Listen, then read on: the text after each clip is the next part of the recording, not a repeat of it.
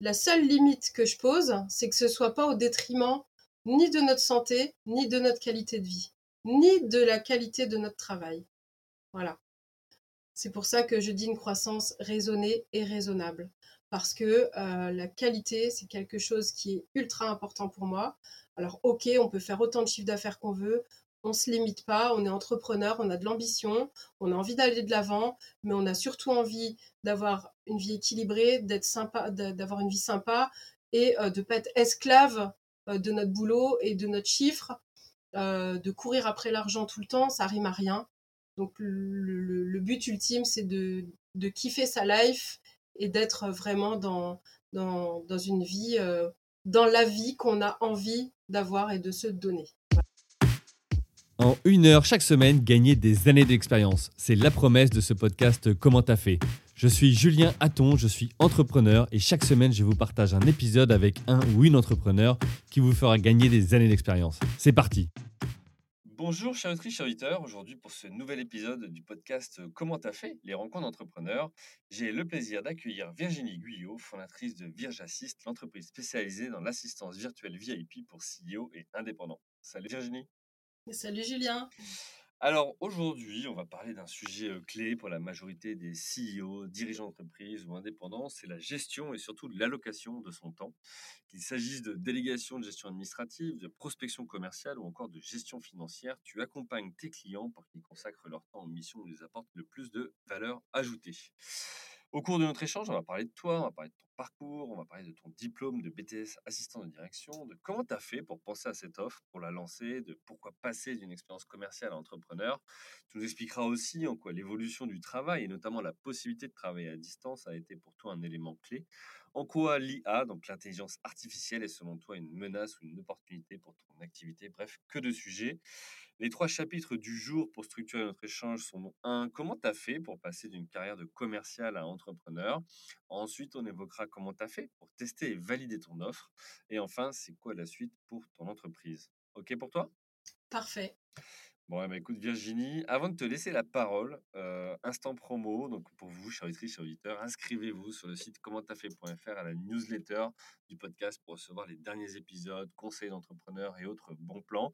Pour ceux qui sont plus papier, euh, rejoignez-nous euh, sur Amazon, la FNAC ou Cultura pour retrouver le livre Comment t'as fait, cette synthèse des 80 premiers épisodes qui vont vous faire gagner des années d'expérience.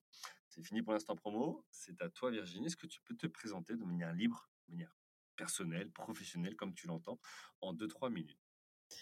Ok, bah écoute, avec plaisir. Euh, bah, comme tu l'as dit, euh, je m'appelle Virginie Guyot, je suis assistante virtuelle, mais bien réelle. Mais bien réelle, j'allais dire. Je, ne suis pas un chatbot euh, comme on l'entend parfois.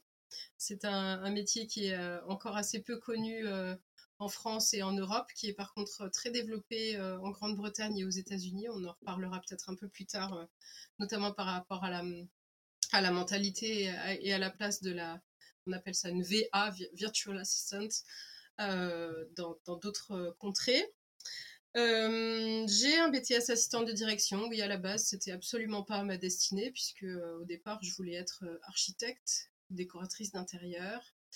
Euh, mais comme euh, souvent dans mon parcours de vie, euh, il y a eu des bifurcations qui ont. Bah, l'origine a été familiale ou, événementielle, voilà.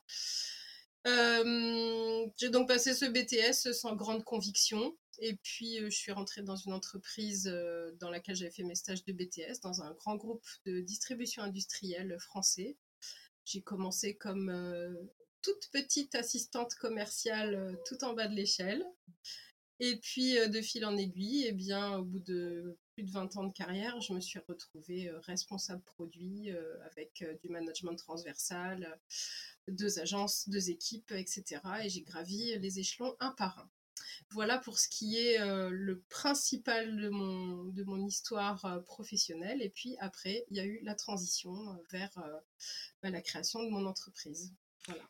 Eh bien, écoute, on va parler de tout ça ensemble. je te propose qu'on rentre dans ce premier chapitre, comment tu as fait pour passer d'une carrière de commercial entrepreneur. Ce qui m'intéresse, c'est qu'on évoque, voilà, Virginie, d'où tu viens, voilà, comment tu t'es construite petit et qu'est-ce qui a fait qu'à un moment donné, tu as décidé de te lancer dans, dans l'entrepreneuriat. Explique-nous. Alors, il y a, j'ai eu plusieurs modèles. J'ai eu un modèle réussi et un modèle raté. D'accord. Alors, j'ai mes, grands-parents qui étaient euh, entrepreneurs euh, quand j'étais petite. Ils avaient un magasin de vélos.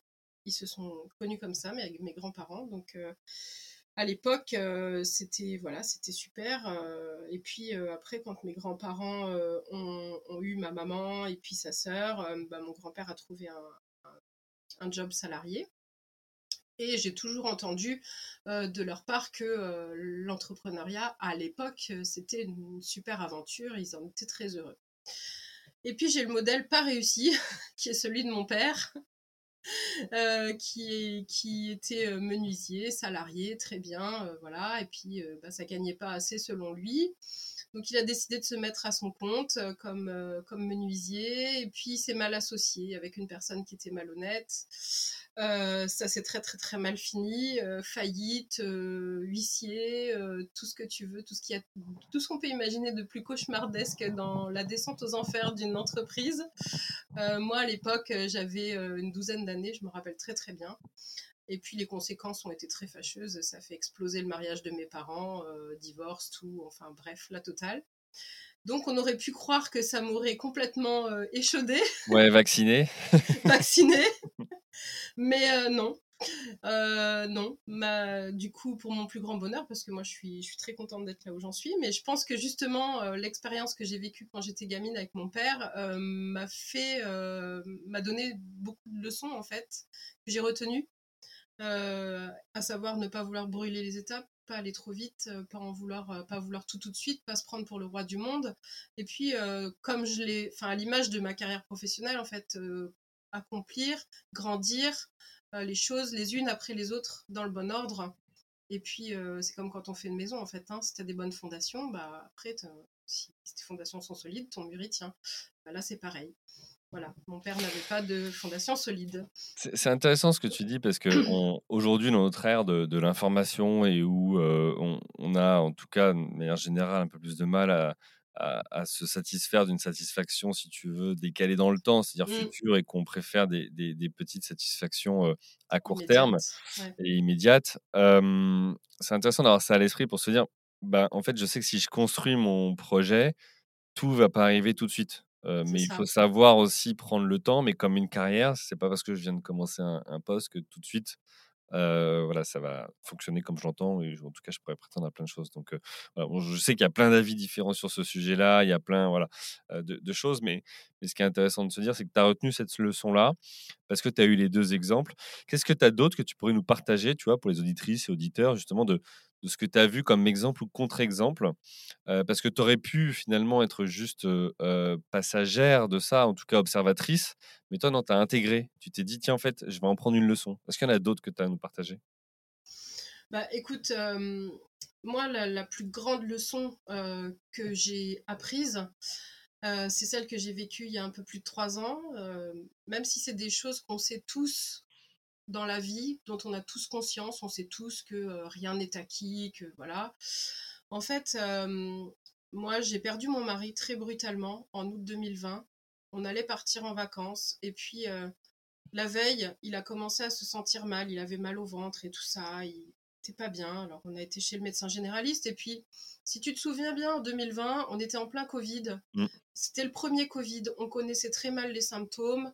On était dans le flou le plus total. C'était la panique à bord. Tout le monde se réorganisait. euh, Tout le monde euh, sortait euh, les masques, les gels. Enfin, non, et encore même pas à l'époque-là, on n'avait pas encore ça. Mais mon mari, lui, travaillait dans une structure avec les personnes âgées.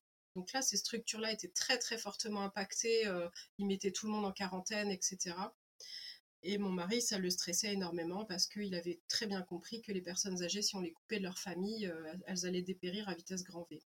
Et il aimait, il avait un amour vraiment sincère pour les, pour les personnes avec qui il travaillait et ça le stressait beaucoup. Et puis, donc, ce soir-là où il s'est senti pas bien, je l'ai emmené chez le généraliste. Le généraliste lui dit Écoutez, euh, monsieur Guyot, euh, avec ce qui se passe en ce moment, ça doit être le stress. Je vais vous donner un anxiolytique et puis ça va aller mieux. Et puis le lendemain, encore pire, encore plus mal au ventre. ça n'allait vraiment, vraiment pas. Je rappelle le médecin qui pouvait pas le prendre. Il me dit bah, emmenez-le aux urgences. Ok. Et Il est parti en ambulance. Et puis, il n'est plus jamais ressorti de l'hôpital.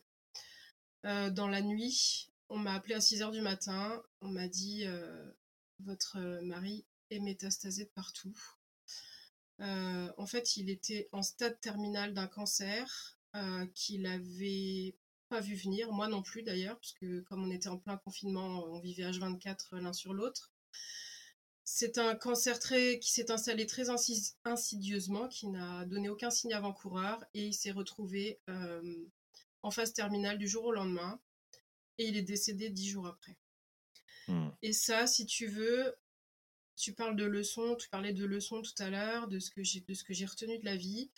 Et ben voilà, c'est, j'ai retenu que rien n'est permanent, rien n'est acquis. Et puis, euh, il faut vivre au jour le jour. Et puis, être patient, savoir savoir se satisfaire de ce qu'on a parce que demain, on peut ne plus rien avoir. Et ça, c'est quelque chose qui est tellement ancré en moi maintenant que c'est devenu un mode de fonctionnement. Et je pense que c'est aussi pour cette raison-là que je me satisfais de ce que j'ai, que j'ai une vision à long terme et que je fonctionne un petit peu à l'encontre euh, de ce que tu disais tout à l'heure, qui sont euh, le besoin de tout avoir tout de suite, les plaisirs immédiats, euh, l'immédiateté qu'on peut avoir avec les réseaux sociaux, avec tout ce qu'on peut avoir tout de suite. Moi, j'ai appris à m'en détacher et puis à avoir plutôt une vision long terme, à construire sur l'avenir et à profiter de l'instant présent. Et ça, pour l'entrepreneuriat, parce que c'est le sujet qui nous intéresse aujourd'hui, je pense que c'est une des plus grandes forces que j'ai. Euh, et c'est ce qui m'a permis d'ailleurs au bout d'un an d'atteindre ce chiffre d'affaires, cette réussite euh, et d'avoir les projets que j'ai aujourd'hui. Voilà. Mmh. Ça m'a permis de monter brique après brique sans vouloir euh, monter un mur de 3 mètres d'un seul coup. Voilà. Écoute, déjà, merci Virginie pour, pour ce partage, effectivement, qui bah, a construit aussi ton parcours et ta manière de voir, et tu l'expliques tu là par rapport à, à la, la, structure que tu as imaginée, en quoi, du coup, ces leçons, ça t'a ça a structuré ta démarche? Tu vois, tu t'es dit, OK, bon, bah, il y a le long terme, il y a le court terme, mais en quoi ça t'a aidé à poser un modèle ou à te dire, ça, c'est des jalons qui, justement, vont être satisfaisants pour moi tu vois, de se dire, mmh. bah, à six mois, je dois être là, ou à un an, ou à 24 mois. voilà, tu t'es basé à l'intuition, tu as fait une étude de marché, tu t'es inspiré d'autres personnes ou renseigné. Comment, voilà, comment, mmh. comment ça t'a aidé? Eh ben, un peu tout ça. j'ai fait, bah, j'ai demandé une rupture conventionnelle après le décès de mon mari parce que j'étais plus capable de travailler, puis ma vie avait pris tout un autre sens et mon job de salarié aussi du coup. Mmh. Et je me suis fait accompagner euh, par un organisme, par BGE, pour ne pas le citer. J'ai fait une étude de marché puisqu'on me l'a demandé. Et là où c'est très très drôle, c'est que euh, en fait l'étude de marché, euh, ce qui s'est passé entre le théorique et le pratique, c'était pas du tout la même chose. Je te confirme. Moi, c'était pareil entre le business model qu'on avait posé, enfin le business plan initial qui a gagné un trophée et la réalité trois mois après il y avait un pas. Mais en tout cas, ça permet de structurer la réflexion. Voilà, ça permet d'avoir une vision euh, quand même pour savoir quand même un minima où on va. Ça permet de rassurer le banquier quand tu vas lui présenter ton, ton projet, parce qu'on vit quand même dans un monde où on a encore euh, des structures bancaires, des structures d'assurance, etc., qui ont besoin pour se rassurer de ces, business plans, alors que, bon, moi, je j'aime pas la langue de bois, hein, mais tout le monde sait que c'est une grande hypocrisie parce qu'on sait très bien que entre ce qui se passe dans la théorie et dans la pratique, euh, il y a toujours un fossé pas possible. Bref, je me suis lancée avec ce jalon-là, déjà avec ce business plan. J'ai interrogé un petit peu tous les entrepreneurs que j'avais autour de moi, tous les amis, euh, tous, les gens que je pouvais dans ma commune, partout. J'ai vu qu'il pouvait y avoir de la demande. Euh, mais surtout, j'y suis aussi allée à l'instinct parce que, euh, en fait, au départ, si tu veux, après, après la mort de mon mari, j'avais vraiment, vraiment envie d'entrer dans une, dans une logique de soins de soins, mais au sens premier du terme, tu vois. Mon, premier euh, réflexe de reconversion, je me suis dit, oh, je vais être infirmière en fait, je vais prendre soin des gens. Et ça, mmh. c'était le métier euh, qui concrètement matérialisait vraiment l'envie de soins euh, que j'avais pour les autres.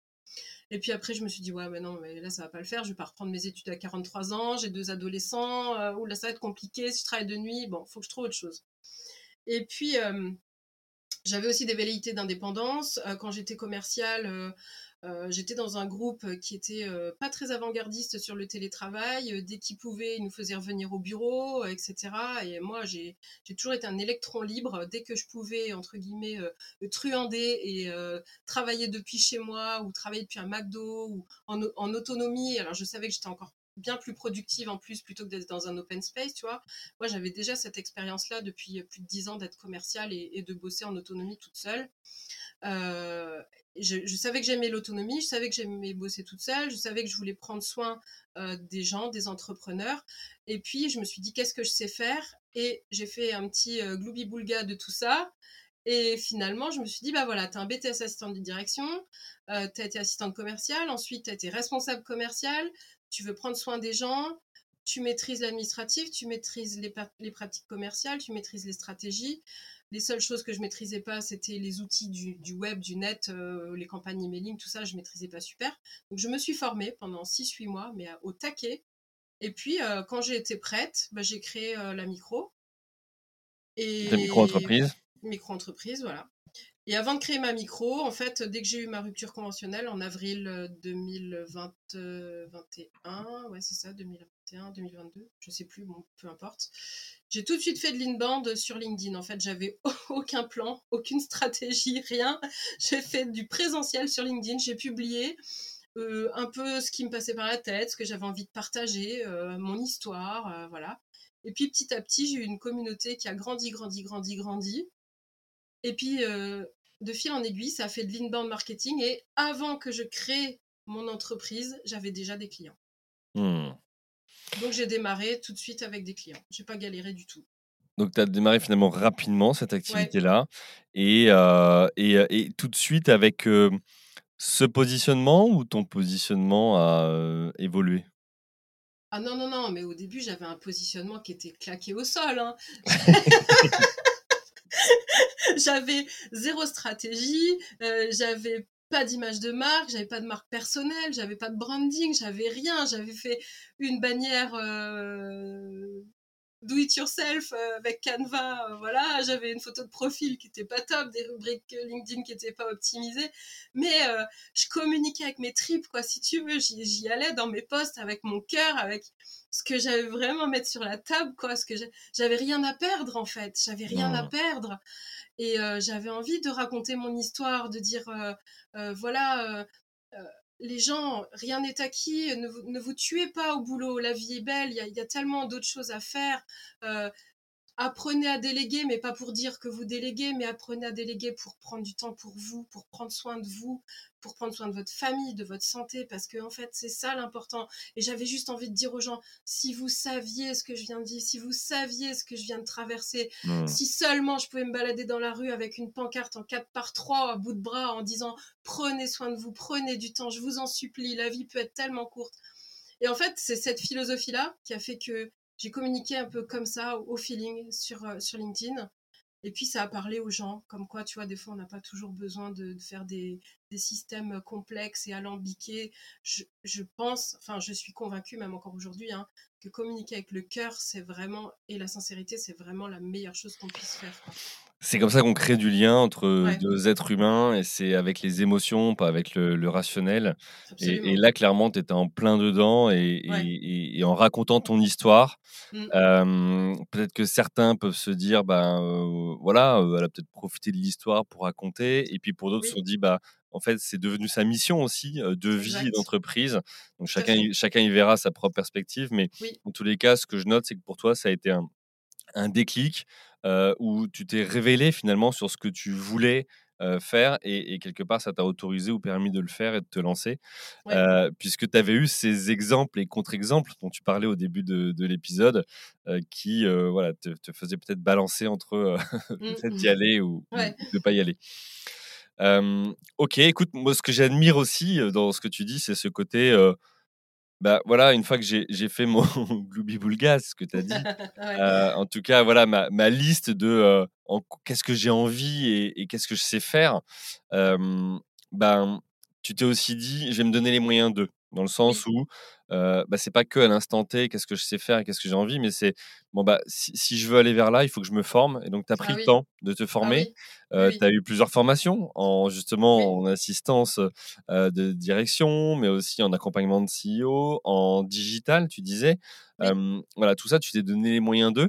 Ça a pris combien de temps entre le moment où tu t'es dit, je vais me lancer, et puis bah, finalement, justement, se former euh, peut-être toi aussi, euh, tu vas nous le dire, mais te, te crédibiliser ou te sentir légitime pour le Mm. faire? Euh, et puis bah, le, le lancement vraiment de l'activité. Ça a pris euh, 8-9 mois quand même de formation euh, très intense. Euh, je me suis formée à LearnyBox, euh, j'ai le niveau expert LearnyBox, j'ai été certifiée copywriter, j'ai fait une formation WordPress, euh, j'ai fait une formation marketing digital aussi, enfin voilà, pour vraiment... Alors, parce que je suis assez perfectionniste et euh, aussi par rapport à ma légitimité, je me sentais pas de me lancer euh, en faisant euh, fake it until you make it, tu vois, ça c'est Hmm. pas mon truc. Donc Moi, faire semblant euh, jusqu'à temps que Ouais, tu non, puisses euh, avoir vraiment les chiffres que tu annonces. Quoi. Non, parce que tu vois, si, si tu, si tu tombes sur un client qui te demande une presta et que tu n'es pas capable d'assurer derrière, euh, non, là, c'était, enfin, pour moi, éthiquement parlant, c'était juste pas possible. Donc, j'avais vraiment euh, à cœur de, de, si ce n'est de maîtriser, au moins d'avoir de bonnes bases sur tous ces outils-là.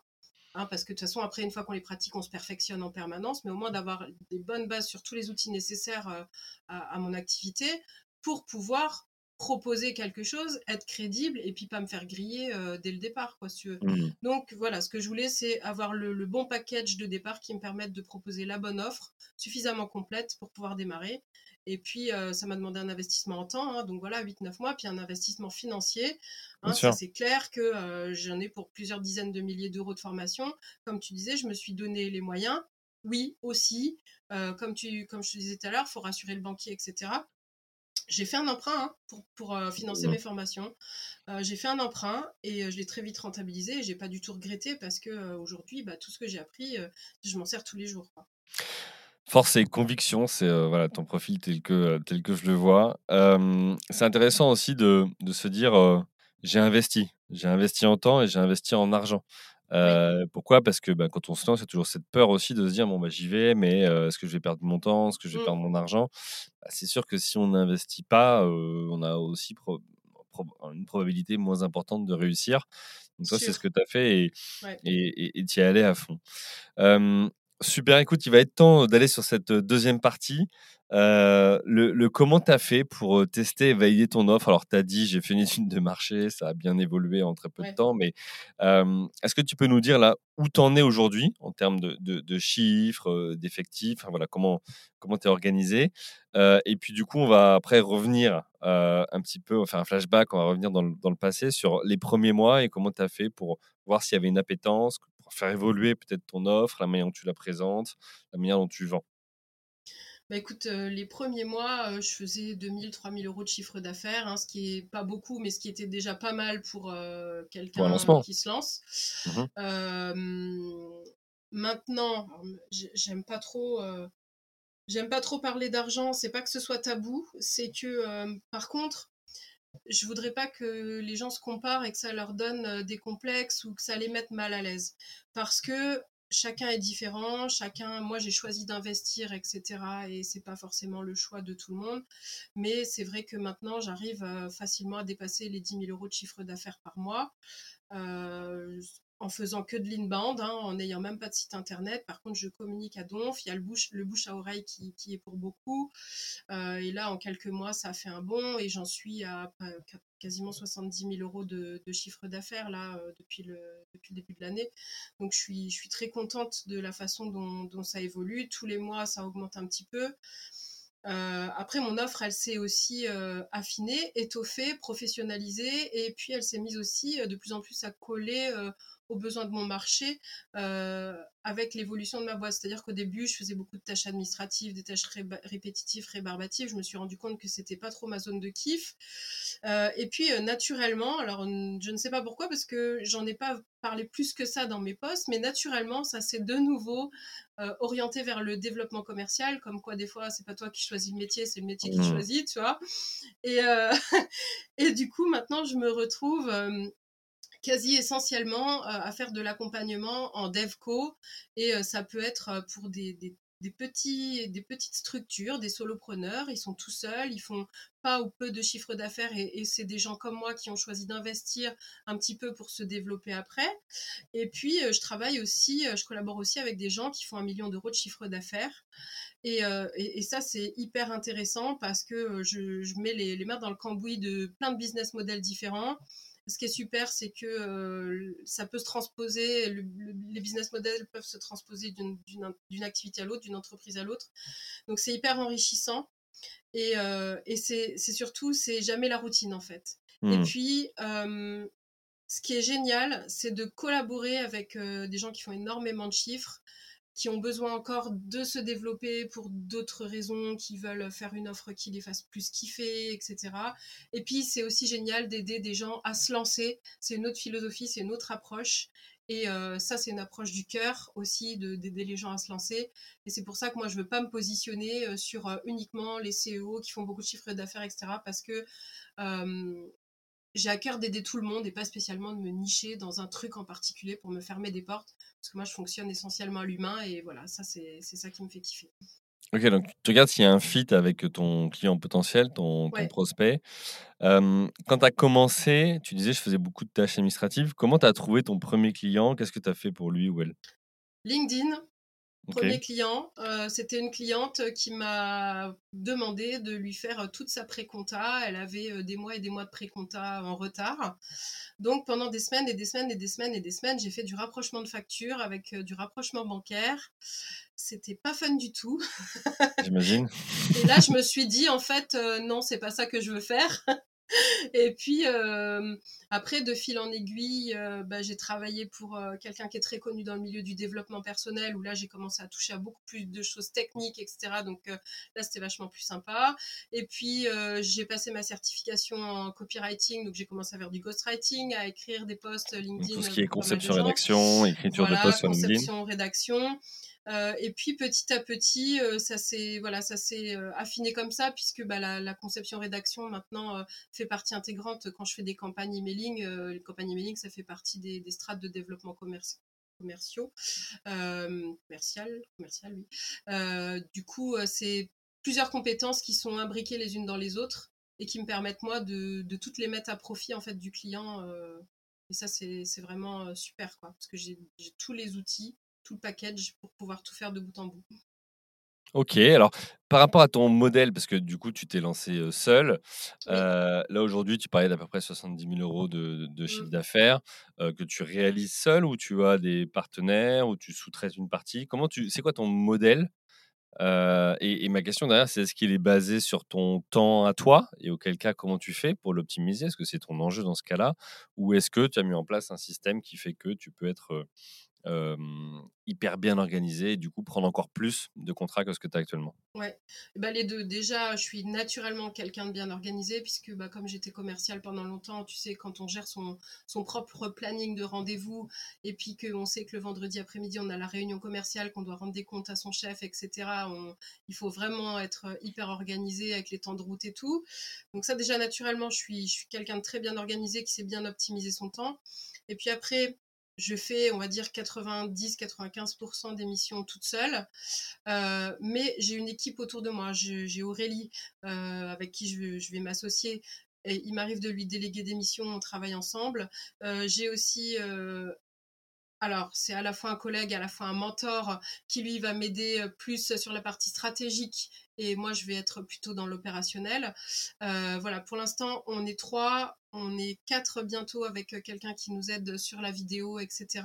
Donc, on étoffe l'équipe comme ça petit à petit pour pouvoir justement prendre plus de, plus de business et c'est pour ça que bah, on va évoluer aussi pour pouvoir prendre plus de business pour pouvoir euh, mieux, encore, encore mieux gérer notre temps et puis euh, contenter euh, de plus en plus de clients. Quoi. Voilà. Ok, et par rapport à cette offre, c'est une offre ponctuelle, c'est une offre récurrente. comment tu, tu, fonctionnes justement avec tes clients qui font appel à toi? Alors, ça peut être du ponctuel et ça peut être du récurrent, mais il y a une constante quasiment tout le temps, c'est que c'est du 100% personnalisé. En fait, moi, j'ai pas de produit euh, standard, en fait. Mmh. Bon, à part euh, si je te vends une prestation de temps de posts LinkedIn par mois avec des visuels, pour, ça va être pour tout le monde pareil, à part que ça va être différent suivant l'activité de mon client.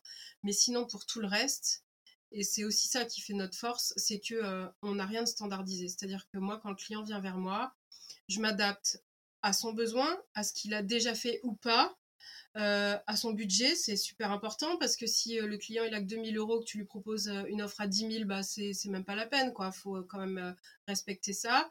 Il y a aussi un point, moi, qui me auquel sur lequel je m'attarde particulièrement, c'est la, la personnalité de mon client parce que tu as des clients qui vont être plus ou moins réservés, qui vont être plus ou moins en phase avec certaines techniques, etc. Donc ça, c'est hyper important aussi de le prendre en compte. Et du coup, moi, voilà, ce qui fait ma force et, ce que j'aime, c'est vraiment de, complètement personnaliser. On n'est même plus à la limite dans la délégation, on est dans de l'accompagnement, tu vois, on est presque dans du mentoring, sauf que je fais l'opérationnel en plus. Mais la délégation chez nous, c'est vraiment, euh, c'est pas euh, tiens, je te donne ça à faire et tu fais. C'est un ping-pong d'échange entre le client et nous. C'est vraiment, nous, on est là pour être en soutien opérationnel, on est là pour être euh, en, conseil aussi, aussi bien sur la stratégie que sur les outils à utiliser. On va être vraiment dans l'échange et on va être vraiment dans une relation win-win de chef d'entreprise à chef d'entreprise. Donc ça, c'est la philosophie de notre agence. Tu te définis comment? Assistante virtuelle, mais bien réelle, c'est ce que tu disais tout à l'heure. Euh, assistante de direction. Euh, tu vois, maintenant, on entend aussi parler de bras droit du CEO. On voit plein mmh. d'offres de stages, d'alternance ou d'emploi euh, utilisant cet intitulé. Et, ma question derrière aussi, c'est là où parfois ces postes avaient des, des, des images peu ou pas valorisées, j'ai l'impression que c'est devenu trendy ou que, en tout cas, c'est à la mode ou essentiel ou bien aujourd'hui de pouvoir dire bah voilà j'ai un assistant ou une assistante euh, virtuelle ou réelle hein, bien sûr mais enfin voilà. Est-ce que tu peux nous expliquer un peu comment tu as vu évoluer ça toi qui as fait l'étude de marché ou qui l'a vu euh, ces deux dernières années euh, évoluer? Eh ben écoute, il y a une évolution, mais il y a quand même toujours les deux écoles. Tu auras toujours des gens qui vont considérer l'assistante virtuelle comme euh, l'assistante euh, café plante verte, quoi, si tu veux. Bon, je, mmh. force un peu le trait. Caricature, mais oui, je comprends. je force un peu le trait volontairement. ça, il y en a quand même de moins en moins, Dieu merci. Et puis nous, ces clients-là, on sait les repérer et on ne souhaite pas collaborer avec des clients qui, pour qui on sera des, des, exécutantes en fait. Mmh. C'est pas notre souhait. Il y, a, y, a, y, a, des assistants, des assistantes qui préfèrent fonctionner comme ça, qui aiment bien qu'on leur donne des ordres, que ce soit bien cadré, qui préfèrent juste être dans l'exécution. Il n'y a aucun souci, il en faut pour tous les goûts. nous, dans, dans l'agence, c'est pas notre philosophie en fait. Nous, on est parce que faut bien qu'on s'appelle d'une certaine façon. Donc notre job, c'est d'être assistante virtuelle. Mais si tu veux, on se positionne plutôt, euh, je dirais même pas que c'est bras droit, c'est vraiment une collab de chef d'entreprise à chef d'entreprise. J'ai rien de mieux pour, euh, pour désigner ça parce que on est sur un pied d'égalité et on est là pour se tirer vers le haut mutuellement. Et il n'y a pas de lien de subordination, il n'y a pas de voilà, on n'est on n'est pas collègues, on n'est pas c'est même à c'est même à la limite même pas une relation euh, euh, client et freelance ou client et, et, comment et prestataire, tu vois. C'est vraiment, eh ben, on est deux entrepreneurs là, on est, on est sur le même podium, on est à la même hauteur et je vais t'aider et tu vas m'aider et ensemble on va aller vers le haut. Et ça c'est vraiment euh, un truc qui est hyper important. Et tu vois par exemple, euh, je te parlais tout à l'heure de de la valeur perçu euh, des VA euh, en Grande-Bretagne ou aux États-Unis. En Grande-Bretagne, c'est un métier qui est hyper, hyper, hyper développé. Il y en a énormément. Et euh, pour aller plus loin sur la valeur perçue des assistants virtuels, par exemple, tu as aux États-Unis un chef d'entreprise, il va dire, il va tout déléguer à, son, à sa VA. Quoi. Il va dire, non, mais voyez ça avec mon assistant virtuel. Euh, là, pour le coup, c'est plus son bras droit, mais avec une connotation ultra positive. Ça va être une connotation, c'est ma personne de confiance. c'est la personne à qui je délègue tous les yeux fermés, c'est la personne sur qui je peux compter, sur la la personne sur qui je peux m'appuyer. Et ça n'a absolument pas la connotation négative qu'on peut avoir nous en France ou en Europe, où les assistantes ont été assez stigmatisées et un peu reléguées après, il faut dire, voilà, il y a les médias, il y a les films, il y a des séries, etc., où tu vois toujours les secrétaires, où c'est des potiches, en fait. Mmh. Donc, ça, ça nous aide pas, tu vois, dans, dans Ça contribue à penser ça. Mmh. Voilà. Alors qu'en fait, euh, le métier est aussi en train d'évoluer, parce qu'il y a de plus en plus de jeunes qui arrivent sur le marché. Et puis, euh, les jeunes euh, femmes, il y a même des, des jeunes hommes hein, qui arrivent dans ce métier, ils n'ont pas envie d'être considérés comme des plantes vertes ou comme des gens qui sont là pour faire le café. Ils, sont, ils ont envie d'être considérés pour leurs compétences, et puis euh, être bien considéré en tant qu'être humain. Euh, on n'est pas des paillassons, on n'est pas les souffres-douleurs euh, des CEO énervés, tu vois. Donc voilà, c'est normal aussi que ça rehausse tout ça. Bah, c'est là où il y a peut-être un, sujet autour de l'intitulé ou de l'appellation assistant virtuel, parce qu'on a l'impression que virtuel, en fait, ça déshumanise au, au, final. Et, et, voilà, bon, ça peut peut-être, en tout cas, contribuer à la perception du, du, poste ou de la mission. dans tous les cas, c'est vrai que moi, pour vivre à l'étranger, notamment au Royaume-Uni, bah, je me rends compte effectivement de ça, où, effectivement la, la, vision et la perception sur les assistants des directions sont complètement différentes et où c'est tout à fait logique. Et, et, là où parfois la culture française peut nous renvoyer à bon, bah ok, il ou elle m'a renvoyé vers son assistant ou son assistante, il ne me considère pas. Il y a aussi ça hein, pour le client ou pour le, contact, à, au UK où bah, là, au contraire, c'est bon, bah, ok, c'est normal, en fait, on, organise comme ça le meeting et puis bah, le jour J, la personne, elle est bien là, installée et alignée dans son, dans son meeting pour, pour avancer et, et, sur le sujet en question. Ok, donc ça c'est bon. Donc une histoire de perception, une évolution aussi des, des, des, des, des, perceptions sur, et de l'image de ce métier. Tes clients sont, sont qui? C'est des gens qui sont déjà convaincus qu'ils ont un besoin ou c'est des gens qu'il faut convaincre que peut-être que les aider sur ça ou ça, c'est-à-dire ce sujet administratif qu'ils veulent pas lâcher ou ce sujet-là qu'ils veulent pas lâcher pour telle et telle raison. Et tu as parlé tout à l'heure, tu as lâché le mot, tu as dit confiance. voilà. C'est quoi le profil de tes clients? Alors, 9 fois sur 10, c'est des clients qui sont déjà convaincus. Mmh Après, souvent, ils sont convaincus qu'ils ont besoin d'aide, mais ils savent pas trop en quoi. Ou alors, ils arrivent, cas typique, hein, Virginie, je suis formateur, je suis formatrice, j'arrive pas à vendre mes formations, qu'est-ce que je fais? Alors, ils excellent dans leur domaine de compétences et ça, c'est normal. Par contre, la stratégie, la vente et tout ça, c'est pas leur domaine. Donc là, du coup, nous, notre valeur ajoutée, c'est euh, d'être, euh, de, venir bâtir des stratégies pour eux, mettre vraiment des stratégies à leur service en fonction de, ce qui leur manque, de leurs objectifs, de leur domaine de compétences.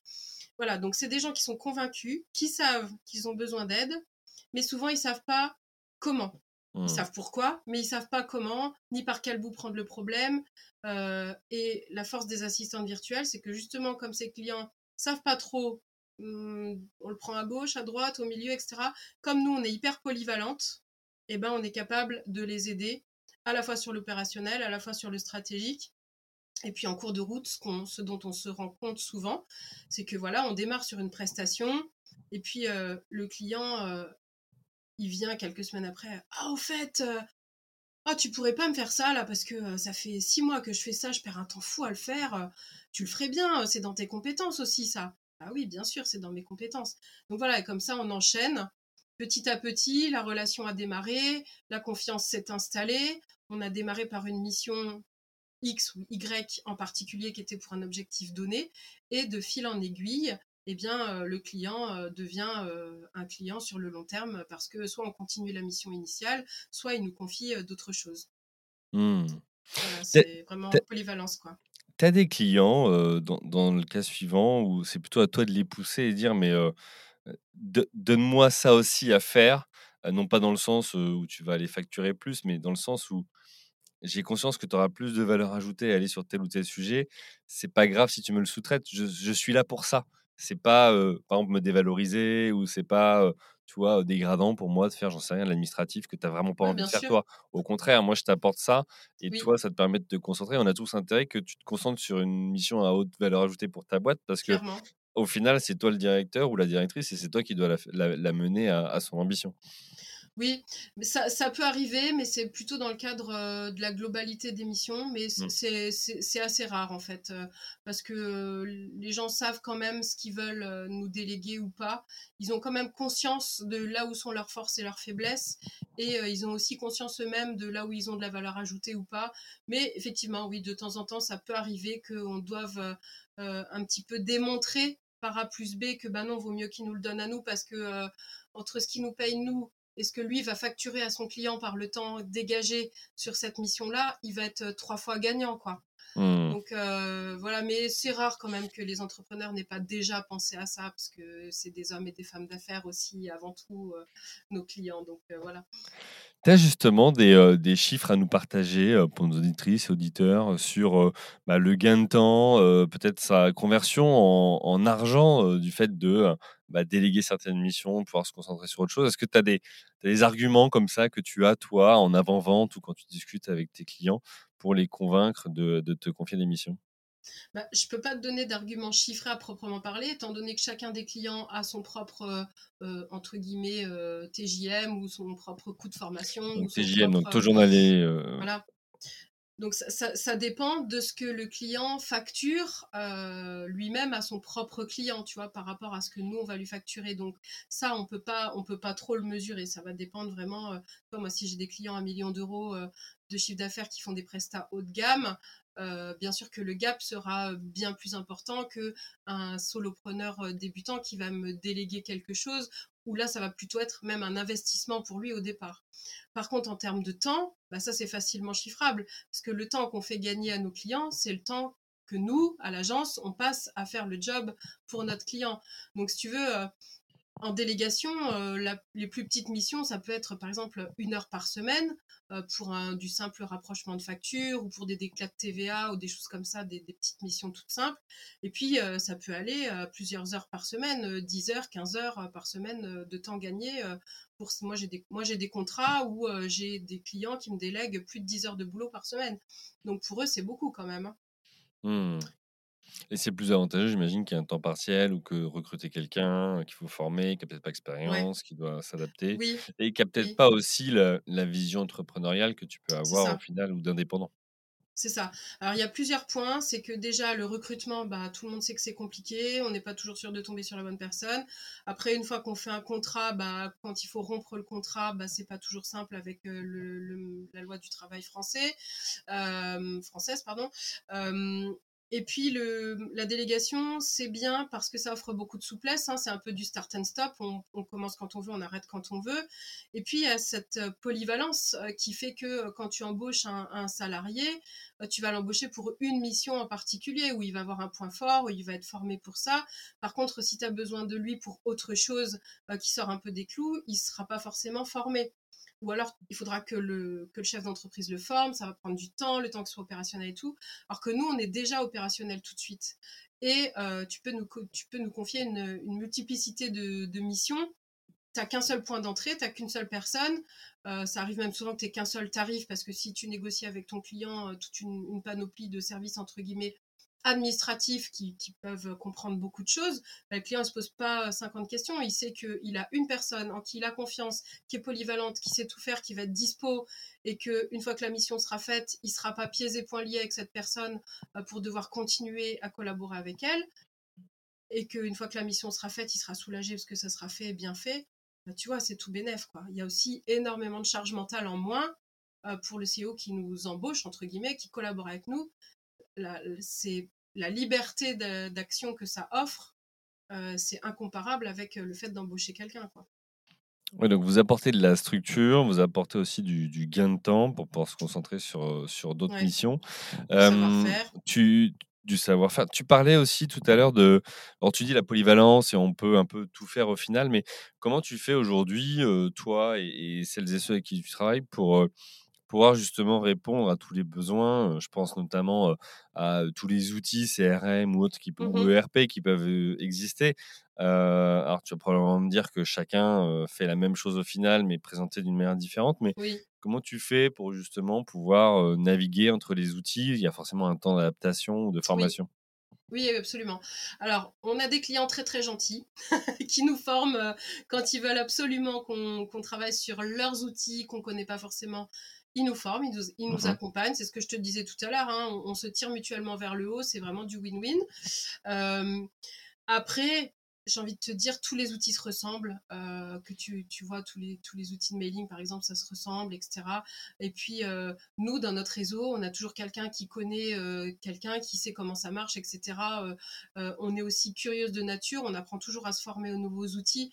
Donc, c'est très. Enfin, moi, perso, ça m'est jamais arrivé de buter sur un outil, quoi, tu vois. J'ai toujours trouvé un, moyen, même dans ceux que je connaissais pas, euh, pour me former. Il y a des tutos sur YouTube, euh, même dans, dans les outils eux-mêmes, euh, souvent tu as des, des, tutos, des vidéos de formation. Enfin voilà, donc il n'y a pas de. Il n'y a pas de barrière, il n'y a pas de difficulté par rapport aux outils. Et puis,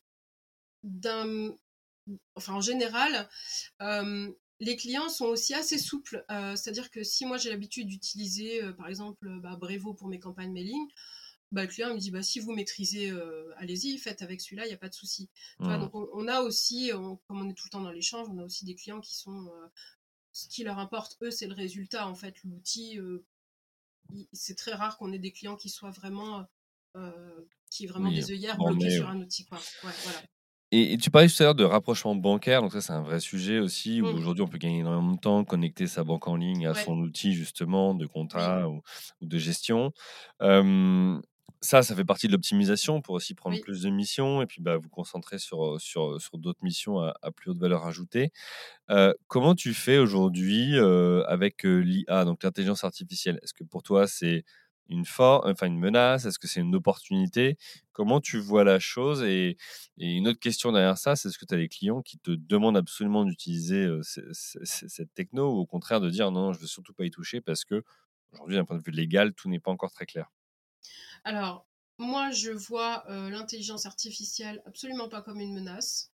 Euh, bon, après, ça dépend des domaines parce que effectivement, tous les jours, bon, ce matin, j'ai encore lu un article euh, qui disait que je ne sais plus quelle intelligence artificielle allait être capable de, de reproduire la voix de la personne, etc. Donc, euh, effectivement, ça pouvait, ça allait pouvoir peut-être amener à des arnaques, à des choses.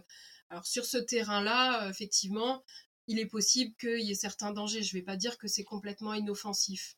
Mmh. Par contre, en ce qui concerne notre métier, c'est une véritable valeur ajoutée, l'intelligence artificielle. Moi, je suis en train de me former. Euh, je maîtrise ChatGPT pour ne pas le citer. Euh, je m'en sers tous les jours. Ça me fait gagner un temps fou.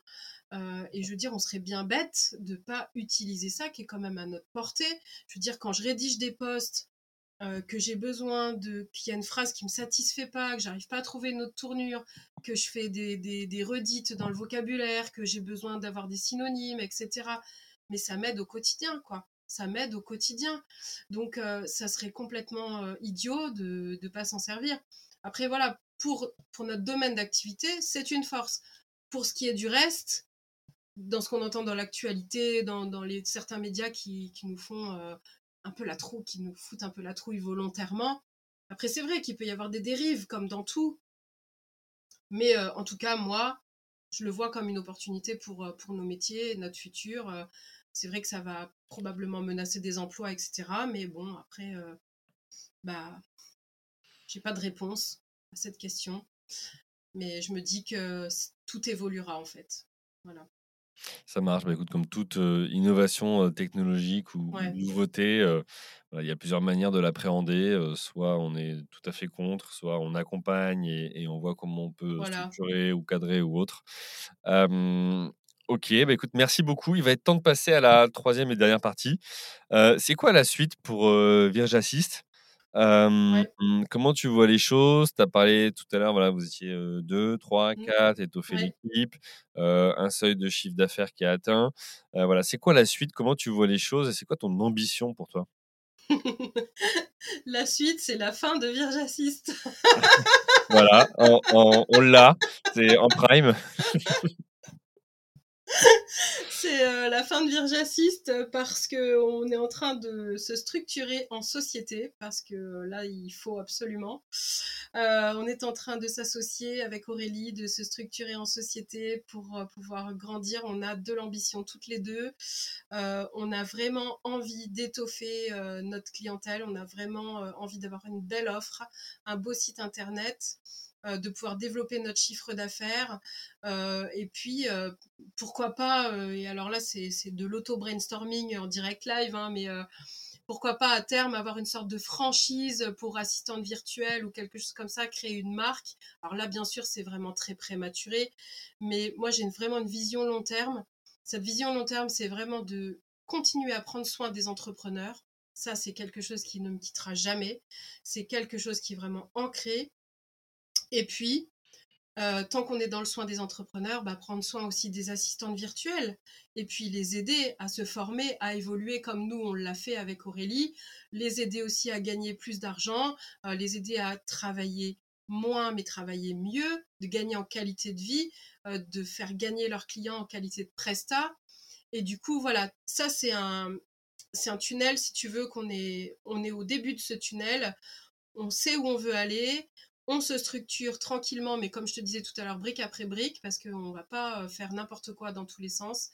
Et voilà, moi j'ai cette vision long terme de, de, croissance, de croissance raisonnée, raisonnable, stable, et puis d'être au petit soin pour nos CIO, pour nos solopreneurs, et très certainement dans la foulée pour euh, les assistantes virtuelles qui voudront euh, collaborer avec nous, parce que c'est sûr qu'on aura un super avenir à leur proposer.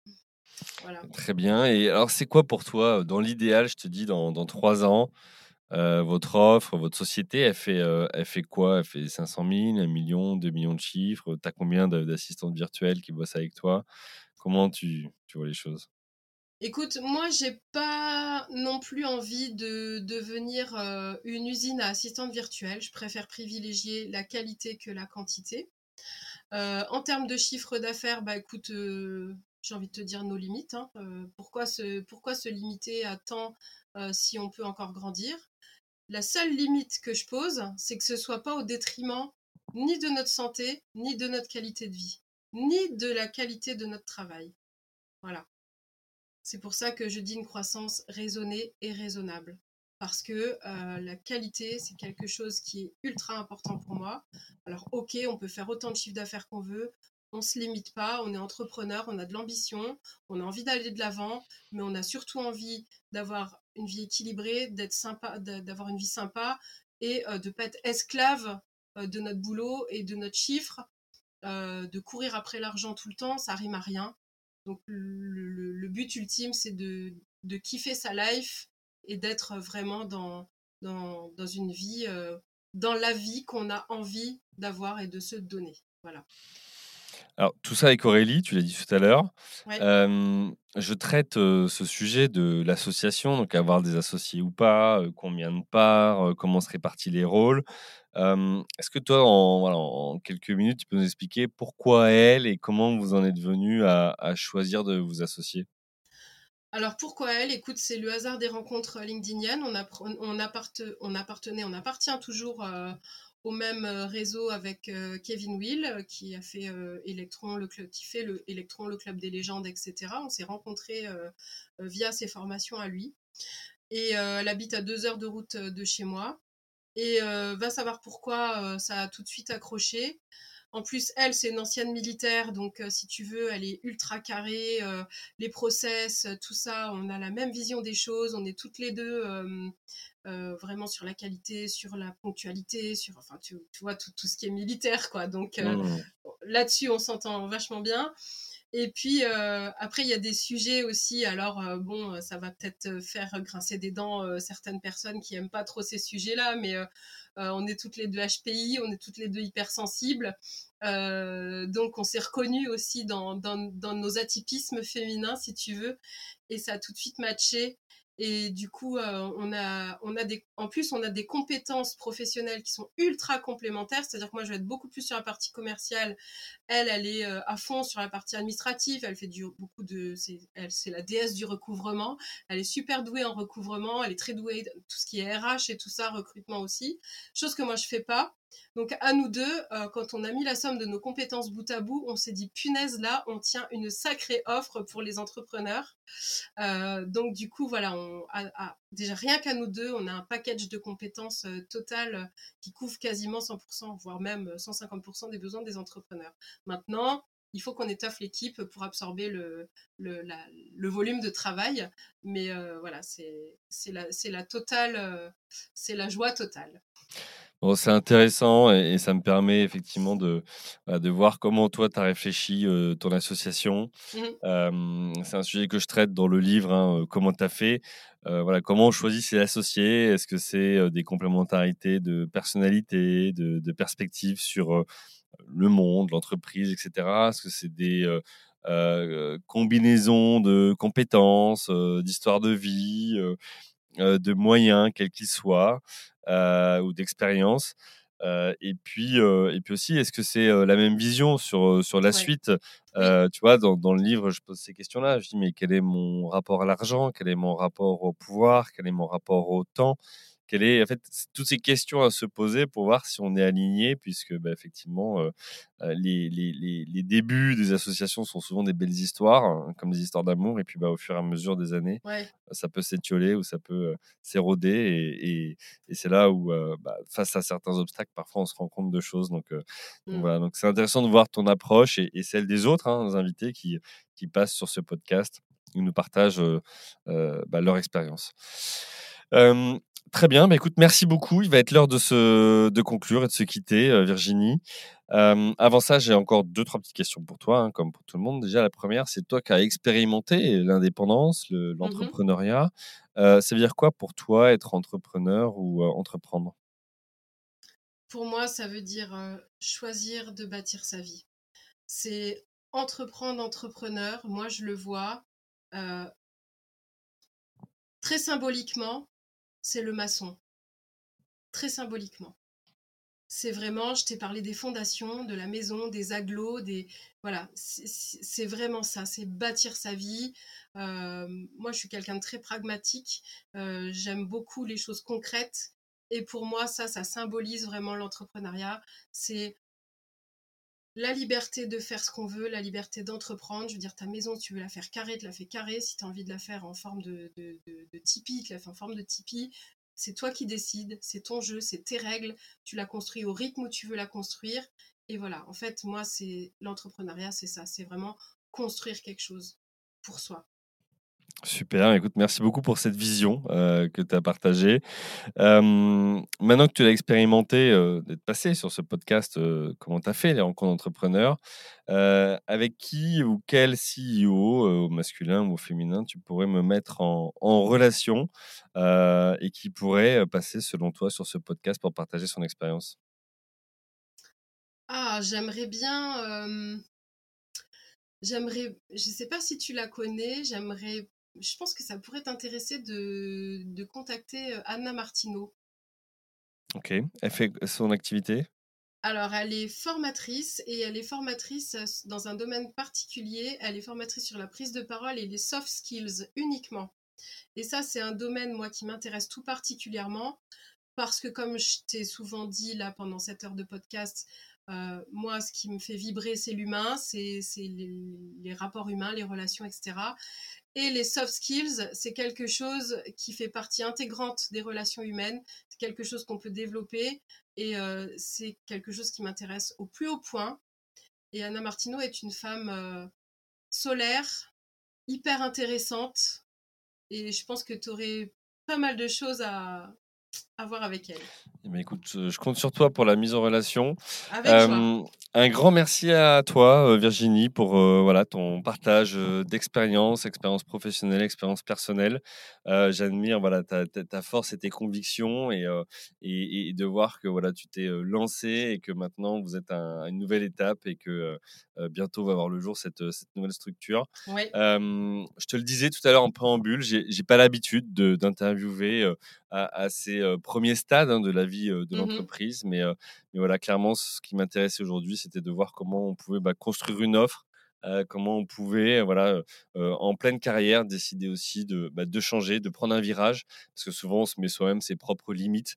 On se dit bon bah ok non mais maintenant je peux plus parce que j'ai telle ou telle responsabilité ou autre et donc voilà tout ça moi je ça, ça, a énormément de valeur à mes yeux donc c'est pour ça que bah, voilà je, je suis ravi d'avoir pu enregistrer ensemble donc merci à toi.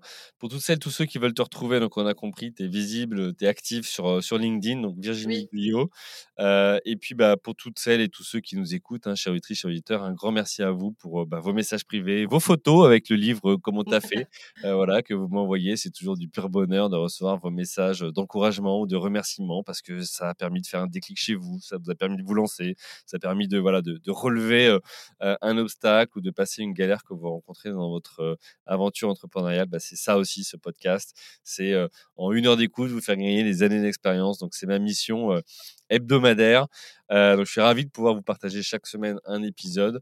je compte sur vous pour ben, tout simplement en parler à vos amis, partager l'information, commenter un maximum sur LinkedIn et les autres canaux, donner un maximum de visibilité à ces entrepreneurs qui choisissent de nous partager leurs challenges, mais aussi leurs galères qu'ils rencontrent, parce que c'est ça aussi le quotidien de, de l'entrepreneuriat. donc un grand merci à vous tous. Je vous souhaite une bonne journée. Je vous dis à la semaine prochaine. Bye.